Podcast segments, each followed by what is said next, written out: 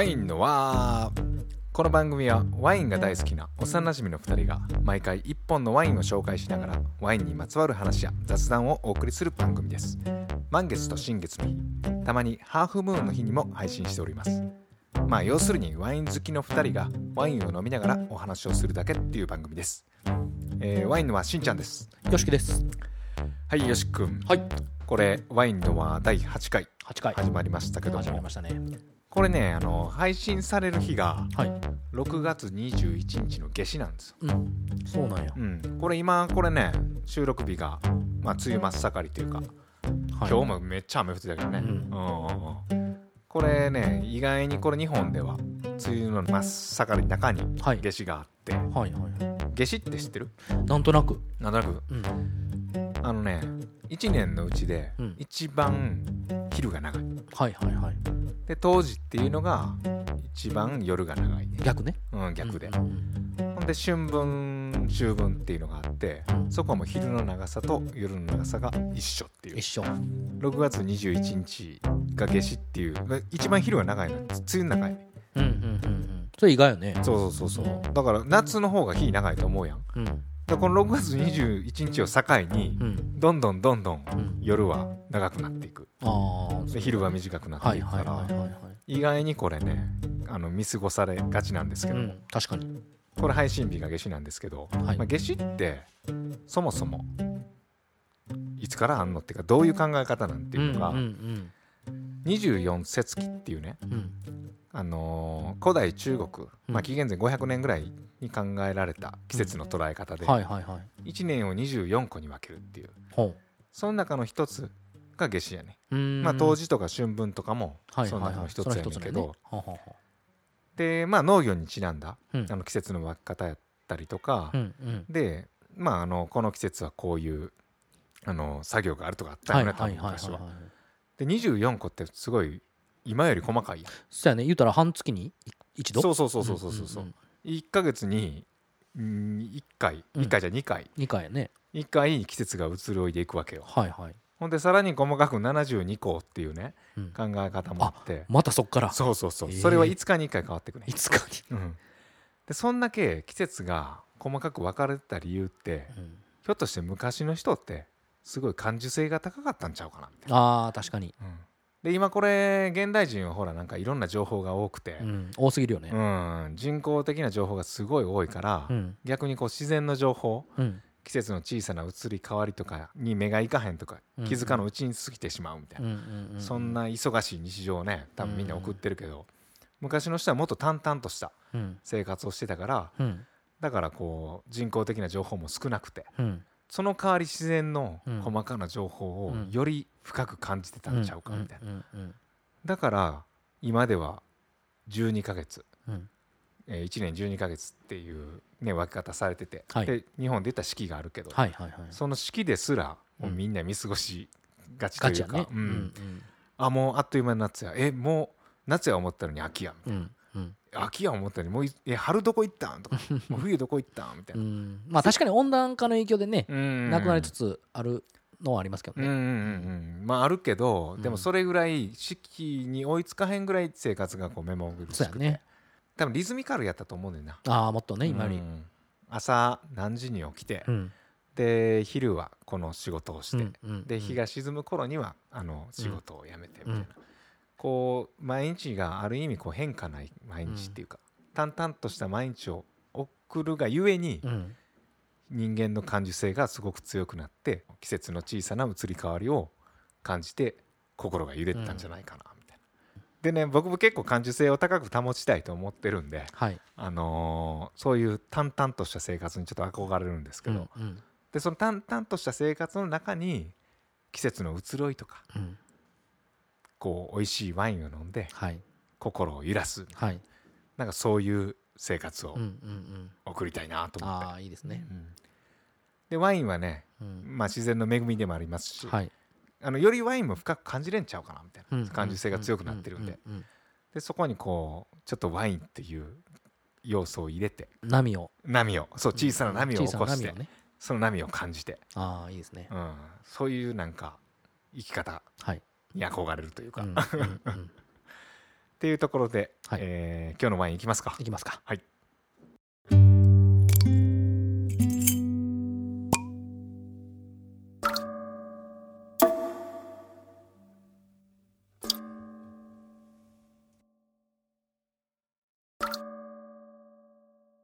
えー今日のワイン。今日のワインと題しまして毎回1本のワインを開けながらそのワインを紹介しながら飲むというコーナーでございます。で今日のワインは何ですか？はい、えー今日のワインはですねフランスのラングドック地方はい。の、えードメーヌ・デ・ザビエル、ドメーヌ・でザミエル。はい、っうんうんていう作り手のうん。うんうん今日はル・ロール・ドン・ラポー。はいはいはいはい。ル・ロール・ドン・ラポー。ポーっていうワインをですね、はいはいはい。ご紹介したいと思います。これはなかなかの発音ですねそうですね。日本人からすると、うんうんうんうん。うんえーっとこれどういう意味があるの？とまあ直訳するとルロールっていうのはうん。この品種の名前ですね、あ品種の名はい。前、うん。うんうんあのベルメンティーノとも言うんですけど、うん。うんうんまあ、別名ロールとも言うので、うんうんうんで、えーダンラポーその川川っていう、うんうんうんうんうん。ううん。んあ意外に名前はシンプルな感じだな、まあロまあ、そのロールの川みたいな感じの意味なんでしょうね。はい、そうなんです。でこれラングドックの、えーっとはい。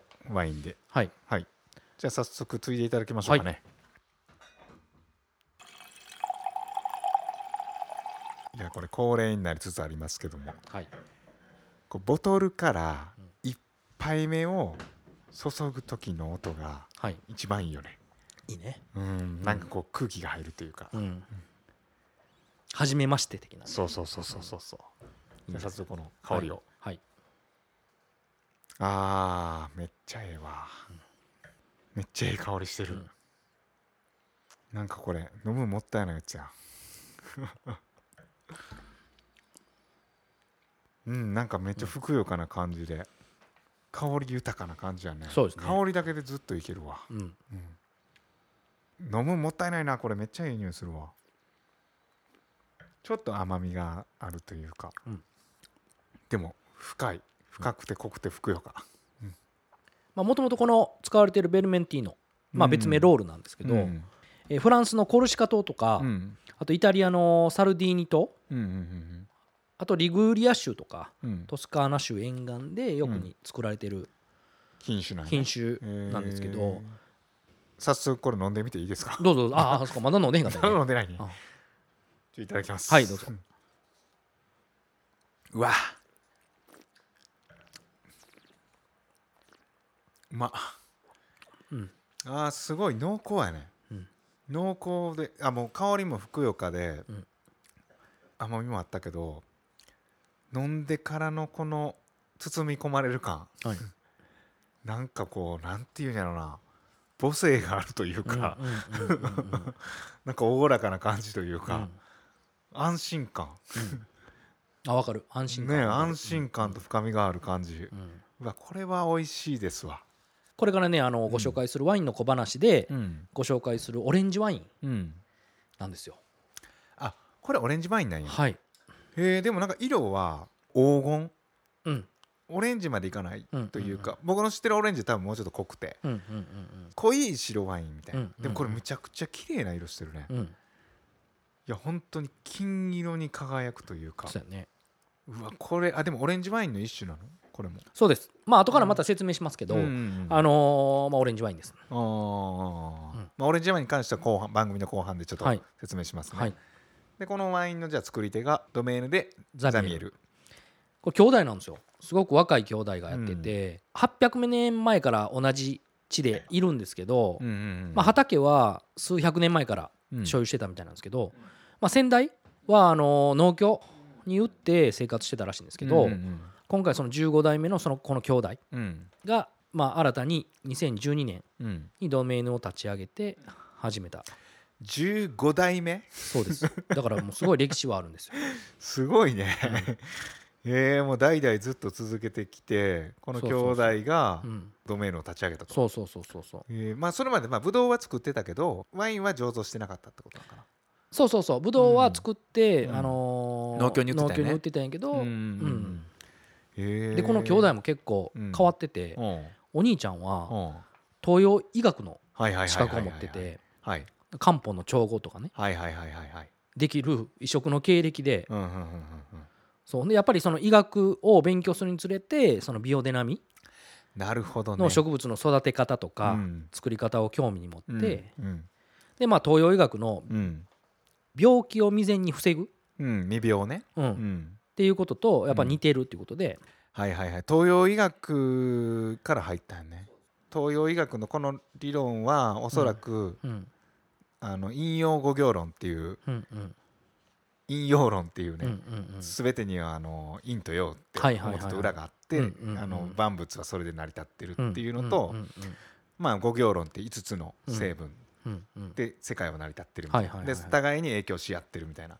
多分そういうとことうん関係してくるんやと思うけど、その引用論もね1年の流れとも言われてるらしくて、まあ引用論のマークみたいなのがあって、白と黒のまあ皆さん検索してください。引用論マークみたいなんで陰と陽を表した、まあ、み誰しもちょっと見たことあるようなマークがあって、うんそれがもう1年の流れを表してるみたいな、とか土の満ち欠けを表してるみたいな。とも言われてるんでもう別番組持つ？宇宙の輪。宇宙の輪。宇宙のは宇宙の輪しよ。うはいはいかいやでもねこのビオディナミってまさにそういうことだと思うんですよ、まあそうやね。ん。で弟さんはうん。もう逆にその王道というかうん。大学でワインを学んでうん。しっかり修士はいはいはいはい。を得てうん。その後うん。なんかカリフォルニアとかチリとかアルゼンチンうん。南アフリカとかにいろいろ世界転々として修行するわけです。よはいはいはい。まあ言うたらまあワイン醸造エリートみたいなね弟はいはいはいはい。はいでもこの2人自体がもう引用論ですね。そういう自然の流れ的なことを勉強している兄とうんでワイン作り世界のワイン作り。これだから別に自然な作り方以外にもいろんなワイン作りでその2つを結合したらそらこういう作り方になるよねみたいな。ほんでちょうどこのお兄ちゃん弟のバランスもいいんやろね。うんやっぱお互いを尊重し合って。うんやれるっていうのが一番いい形。あこれいろんな条件が揃ってるな。うん。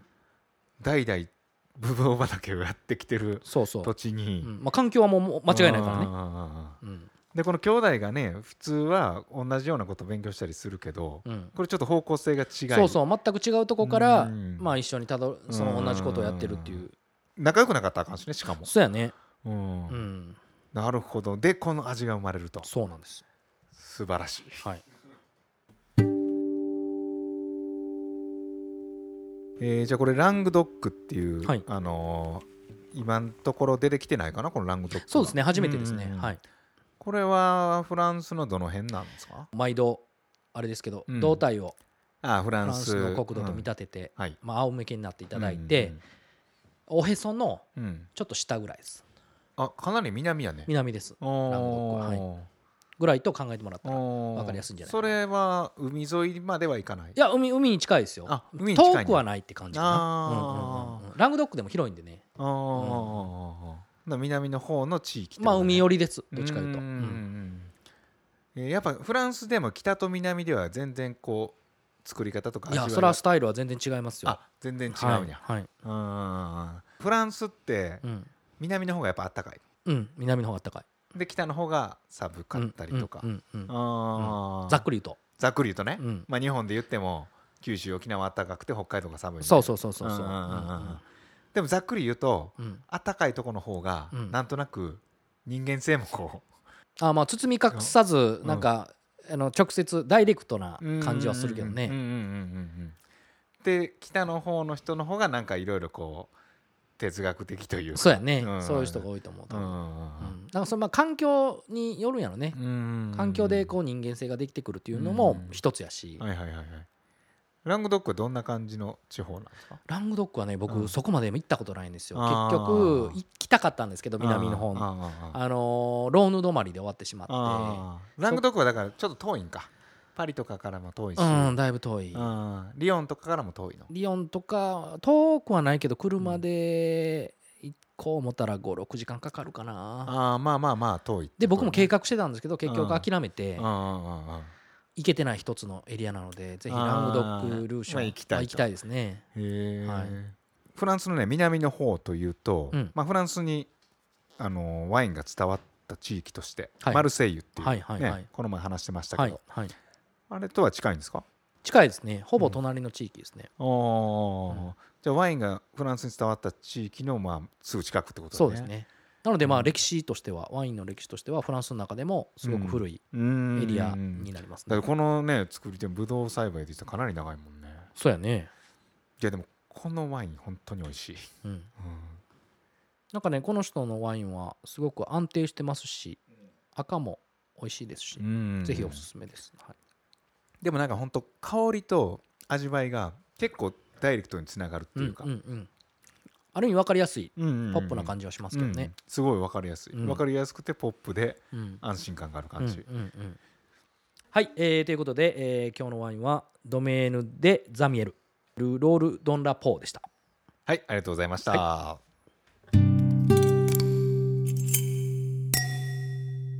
ワインの小話、えーワインの小話と題しまして毎回一つの特集を取り上げてその特集に対していろんな話をしていくというコーナーでございます、えー本日の特集がですねオレンジワインとは。さっきね今日のワインで紹介したワインもあのオレンジワインの一種ですけども、はい。そもそもオレンジワインって何っていうところをちょっと今日は掘り下げていきたいとはい。思います、はい。はい。まあもともとそのオレンジワインって今ねうん。いろいろお店行っても、あのー聞かれた方あるかもしれないんですけど、うん簡単に言うとうん。白ワインをうんうん。うん赤ワインのうん醸造法で作ったワインです、白ワインを赤ワインの醸造法で作ったワイン、はい。うんうんまあ、その赤ワインの醸造法っていうのがうん。あの生産者によって変わりますけど数日から数ヶ月うん。あの果皮と一緒に発酵させたもものなんですね。それを白ワインに適用させた感じですね。でまあ色調に関してはうんまあ淡いオレンジ色。うん。からまあ琥珀色までですね。うんうんあとまあ黄金色とかも赤褐色まで。まあ多岐にわたっていろんな色があるわけなんですけども。それはまあまあブドウの果皮の厚みとかうん。色とかうん。にもよって変わってくるんですけど。はい。はい。あーまあだから白ワインか赤ワインかで言ったら白ワインやけど、うん。作り方は赤ワインでそうですで色が、うん。あのちょっと琥珀色というかオレンジに近い色になるってことかな。だからオレンジワインってオレンジジにもなるしうんもうあの作り方によっては赤い、うん。赤色に近いやつもあるし、なのでまあオレンジワインといっても、うん。オレンジ色のワインとは限らないんです。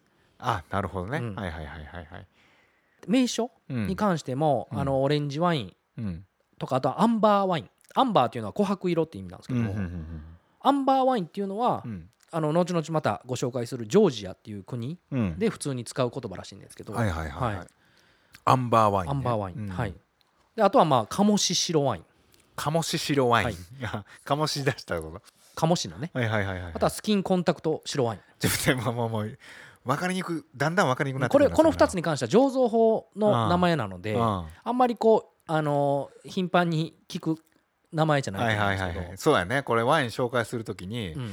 えーっと本日のこのグラスが、まあえーっと白ワインと赤ワインとあとスキンコンタクト白ワインがあるんですけども とは言わんよね。言わへんよね。まあそのスキンコンタクトっていうのは何かというと、まあ、フランス語でマセラシオンペリキュール。うん。うんいわゆる果皮可否あのブドウの皮。あ皮？を醸したワインっていう意味なんですけど、ああブドウの皮を醸したっていそうそうう。意味ね。うん。うん。あのいろいろ言う方はおられますけど、うんまあ一番みんなが共通性を持てる言葉、うん。これが一番いいと思うんですよ。はいはいはいはいはい。オレンジワインっていうのがまあまあまあ呼びやすいけどでもちょっとややこしいかもしれんなと思うのは、うん。オレンジワインってオレンジで作ったワインみたいな、あそう思われる方もおられるよね。うんうんあうん。やけどそれは戸惑われる方もおられると。ーうんいると思う、そんなにねワイン知らない人って絶対、あオレンジで作るワインもあるのね、うん。みたいな、うんうんうん。うん感じであると思うよなのでその一般的に言われるオレンジワインっていうのは、まあ、決してオレンジで作ったワインではありません、はいはいはいはいこれはもう断定できます。ただこれがね浸透してるからねこの名称がね。そうやね。で一回ねそうじゃないって言ったら覚えやすいけど。まあそうやね。まあオレンジワインって言われたのは2004年頃に、うん。まあ、イギリスでうん。ワインを輸入してるなんかうん。デビッド・ A・ ハベ？っていう人がまあ提案した名前らしいんですあけど。もうデイビッドが決めちゃったねこれ。そう。なんかその時うん。になんか大きいなんかその自然派ワインの祭典みたいなのがあってうん。でそこでまあそういったワインがいろいろ出てたらしいんですよ。はいはいはいはいはいでこれはやっぱ白でも赤でもないなと。だからそれは何かを名称が必要やということでうん。この方がまあオレンジワイン。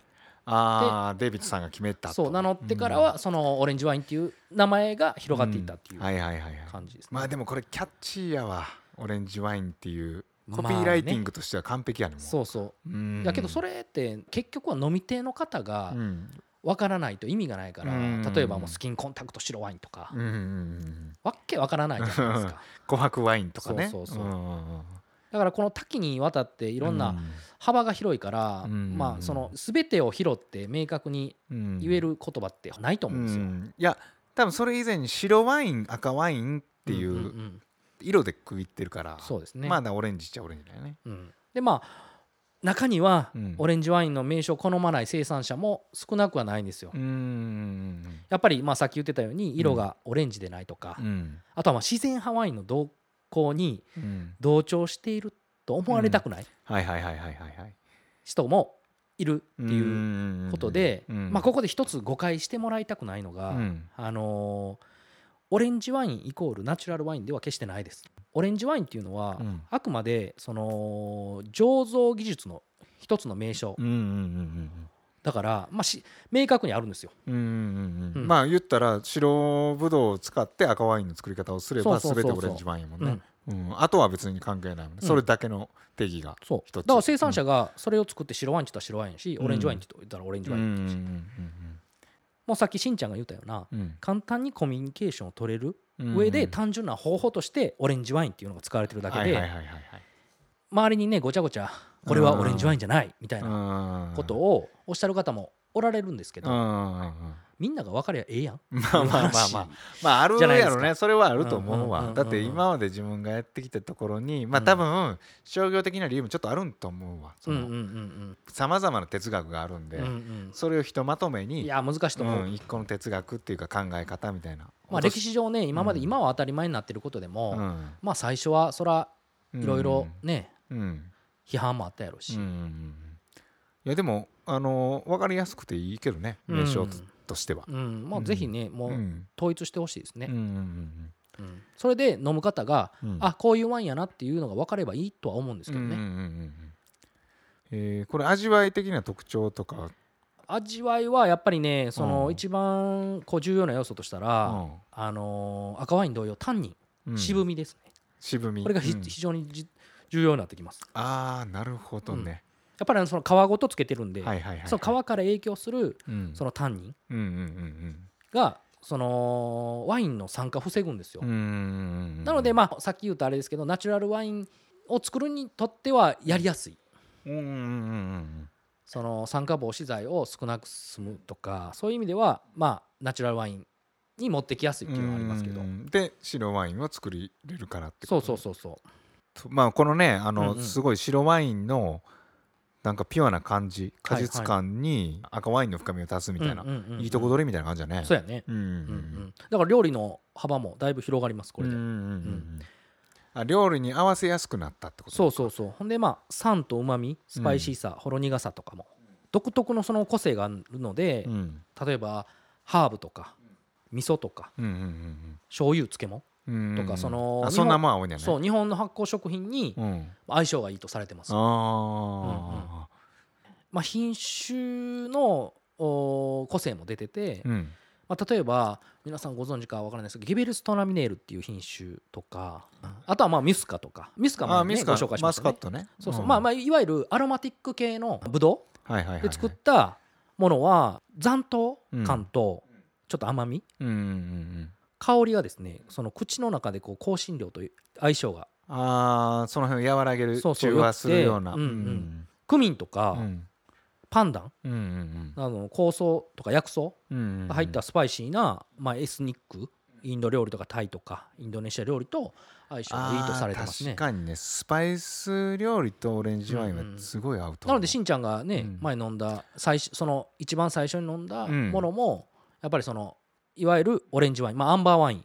あんまワインやったんかな？かもしれん。でしょう。ん。あ多分グルジアのワインとかそうやったと思うわ。うんうんうん。うんうんまた誤解されてるんじゃないかなっていうところが一つあって、うんはいはいつはねそのオレンジワインってアンフォラっていうねあのアンフォラ。ージョージアでいう、あのクベブリっていうまあ一緒の意味なんですけどあのー素焼きの樽です。でっかいああ大きい壺みそうたいなそれを土に詰めて、うん。まあもうその発酵から醸造までうん。それをやるんですけど、うん。そうしないとオレンジワインじゃないっていううん。ねあの誤解もあるみたいなんですけど決してあのーアンフォラで作ったワインだけがオレンジワインではないです、はいはいはいはいはい。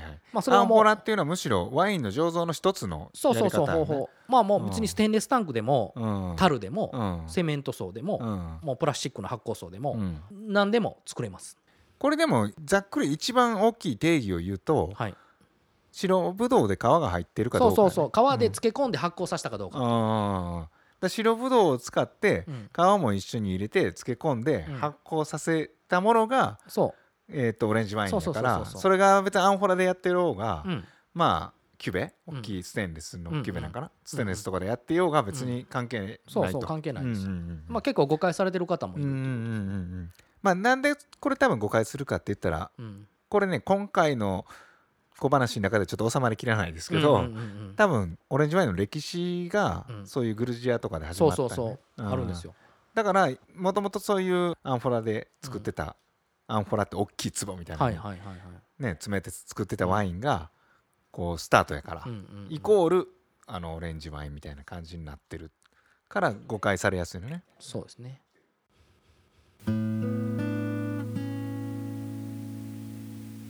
あの今回はね、はい。そのオレンジワインを特集するにあたって参考にさせてもらった本があって、はいはいはい。えー、とサイモン・ジェイ・ウルフさんウルフさんはい。の「オレンジワイン復活の奇跡を追え」っていう本がねわり、かし最近出たのかなこれ、はい。2020年3月にん出てるので、これをまあ参考にさせていただいて、はい。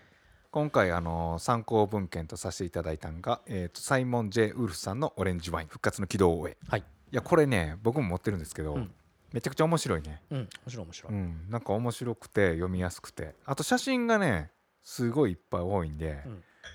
その写真のクオリティもすごい高くてうん、これおすすめですよ。そうですね。アマゾンとかで売ってます。アマゾンでも売ってますね。はい。でですね、はい。まあ、この本の中にもはい。書いてあるんですけど、はいはい。なんか非常にあの単純明快な理論的な考えを提案した人がいて、はいあのーまあ、大学で醸造学を研究してうん。一方でワイン生産者でもあるうん。トニー・ミラノウスキーさん。トニー・ミラノウスキーさん、はい。うんうんこの人がまあ4色による分類というのをこうん。うんう提案したんですね。はいはいはい。でまあ4色言いますとまず白ワイン。うん。はブドウジュースのみ。うんうん。果皮は使わない。うんうんでオレンジワイン。うんうんは白ブドウのジュースと果皮を使う。うんうん続いてロゼワイン。うん。ロゼワインは黒ブドウのジュース。うん。果皮はほとんど使わない。はいはいはいはいはい。で赤ワイン。うん。は、えー黒ブドウのジュースと果皮を使う、ああはいはいはい。まあ、こういった4つの小分けにしたんですけど、はい。まあ一概には言えないですけど、はいはいはい。まあまああの分かりやすいっちゃ分かりやすいですよね。でもね僕はこの分け方で覚えてる。だ皮を入れる入れないうん。えっ、と白ぶどうか黒ぶどうかの、うんうんうん。その組み合わせで4種類生まはいれるとね、はいはいこれ覚え方あの分かりやすいし、うんうん、実際でもこの分け方やもんね、そうやね、うん。まあ、単純に言えば。ざっくり言うたら、うん。いろんなまあ複雑な分け方あるでしょうけども、うんうんえーでもこ,、うん、これが多分一般的でうん。うん4色にいる分類っていう。トニー・ミラノウスキさん。これいつこれを分けたん？いつっていうのは書いてなかったね。あ。書いてない？うん、最近なんかな？8000年の歴史の中で最近かもしれんねひょっとしてこの分け方は、なんのかね、うん。だってこれって今じゃもう一般的やけどこれを思いついた時って意外にうん。気づいてなかったかもしれんみんなが。まあけどシンプルなことってたどり着くのってめちゃめちゃ時間かかるじゃないですあかー何でも。まあ数字で言ったらゼロが最後に発見されたみたいなね。はいはい。あそうなんや。そうそうそうそう。そうへえよし君なんか好きなオレンジワインとかあんの？あー好きなオレンジワイン、僕が一番美味しいなと思うのはうん。ジョン・マンク・ドレイヤーっていうジョン・マンクドレアアルザアルザスの作り手なんですけど、うん。あのその人のオレンジワイン大好きです。あー。それはえっ、とどういう感じの？今日のワインで飲んだのとはまた全然性格が違う。はいはいはいはい。あのもっと濃い色的に言うたらもっと黄金色でうん。複雑味があってうんうんうんなんかほんまに出汁的な要素もあって。うんへえがなんかえっとえもう一度名前いいですか？ジョン・マーク・ドレイヤジョン・マーク・ドレイヤーはい。アルザスの。はい。へえ僕も何回かあの行かしてもらってて。はいはいはいはいはい。彼のブドウを手伝ったこともあって、うんうんうん。結構すごい原始的な方法で彼やってるんで、はい。うんうんうんまあ、ぜひ一度なんか飲まれる機会があれば飲んでいただきたいんですけど、はいはいえーそれまたなんかね紹介したいねその今日のワインとかでね。うん、うん。いしんちゃんは？ちなみに。や僕ねうん。そもそもやっぱりオレンジワインが大好きっていうかうん。から入ったみたいなとこもあるんでね。ある意味。うん。その中でもねうん。やっぱこういろいろ飲んできてオレンジワインってやっぱ一括りに言われてもうん。やっぱりいろんな方向性があってね複雑な味もあれば、うん。もっとこうピュアでポップなもあるし、みたいな。まあいろいろ飲んだ中でまあうん。全然数はね全然うん少ないんですけど、うん。僕やっぱ好きなんがあのイタリアのうん。トリンケーロっていうトリンケロ美味しいね。作り手さんうのん。アユートっていう。ああもうめちゃめちゃ美味しい。いやあれもね結構めちゃくちゃ高くはないんですけど、うんうん。深みがあってなんかすごい連れてってくれる感じがあるね、うんわ、かるわかるわかる。口に含んだ瞬間にうんもう現実を忘れてというか、いろんなものを忘れてふわっとそっちにうん。一瞬だけ連れてってくうんれて、で同じくトリンケーロさんのこれちょっともうちょっと値段するんですけど、はい。ソーニョニバッコっていうワインがあって。いはいはい、いやそれはねうん、今まで飲んだまあオレンジワインも白ワインとくくるなら、白の中でも一番大好きなワイン。うんもう虹の香りがして虹の香り。深海の味わいがあるみたはいいな、はいはい。そういうなんかこうは神羅万象の味がするじゃないって言ったら大げさかもしれんけど、うんうんうんうんまあそれぐらい深みのある。ああなるほど。すいやけどトリンケロ本当にいい生産者ですよね。ね。うん。あの特に僕白ワインが好きなんですけど、はいトリンケーロはいはい。うんまあまたねあはい。の、い、つか紹介したいと思いますね。今日のワインで。はい、はいその今紹介したワインのオレンジ2つはどこかで。はい。またね。はい、はい。紹介したいと思います、はい。い、やこれねオレンジワインと一言で言って、うん。1回でまとめようとするのはうん。ちょっと無理があるね、そうですね。うん。っていうことでこれ前半です。前半です。はい、これ前半で今オレンジワインとはっていうね、はい。あのー定義についてはい。話してきましたけども、はいその辺をもうちょっと掘り下げてはい。じゃあオレンジワインっていつからあるの？うんうんうん。どこで始まったの？うんうん。なぜ今ちょっとしたブームになってるの？とかはいはい。はいその辺をこうまたもう少し掘り下げる後半をねうん。あのーやりましょやりたいと思いますんで、まあ今回はね前半で、はい。えー、とオレンジワインって何？っていうはい。ワインの小話です。はい。はい、以上ワインの小話でした。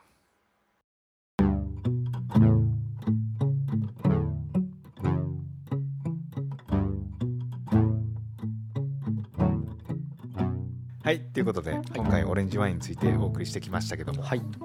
いやーこれね一言でオレンジワインっていうすごいポップな名前になってるけども、うん。いろいろこう掘れば掘るほど出てくるというか。そうですね。一回でお送りできひんねこれね,、うん。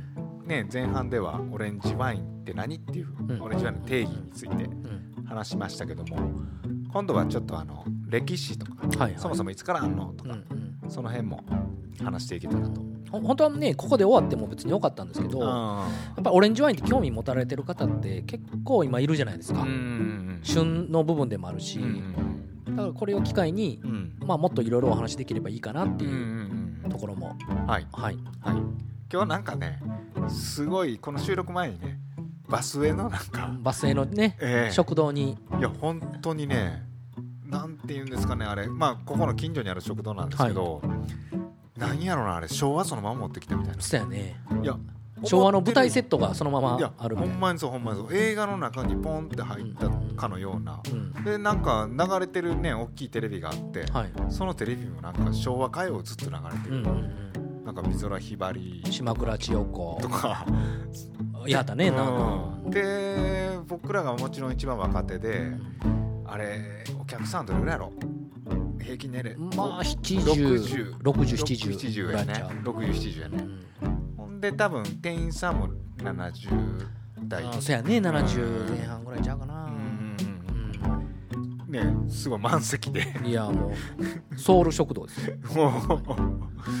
でそこでねちょっと僕たちあのいっぱいやった後にこれ撮ってますんで。そうですねちょっとテンションがね、はい、高い。部分もあったのか。あったのか。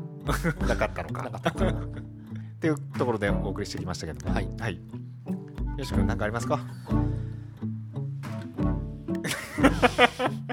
絶句。何もないがゆえにもグーの音も出ない。はい。何もないって言えへんぐらい何もない。はい、というところで、えーっと次回は、えー次回ねあのオレンジワインの後半をまた、はい。ねお送りしたいと思います歴史ね、うん。はい、あお便りのこと言ってないな。あそうやそうやそうやえーこれねあのワインの輪ではお便りを募集してまして、はい。はいまあ、番組の感想なり、はい。えーっと何でもいいんで、はい。あのお送りいただけたらと思います、はい。えーっとお便りの送り方が2通りありまして、えーっと1つは、えーホームページから送っていただく方法ですね、えーホームページはワインの輪 .com、えー winenowa.com、えー、ワインの輪 .com のホームページに開いたらあのお便りフォームがあるんでそちらからお送りくださいでもう一つがメールでお送りいただく方法で、えーメールアットマークワインの輪 .com、えーそちらにあの番組の感想なり何でもいいんであのお送りいただけたらと思います、はい。別にワインに関わることじゃなくてもね、うん。ワインじゃなくてもねいいですよね。なんか季節の移ろいについてでも。はいはい。何でも OK です。何でも OK です。旅行の感想でもいいしね。いやほんまに。はい。っていうところで、えー次回もお送りしたいと思います。はい。はい。皆様じゃあごきげんよう。ごきげんよう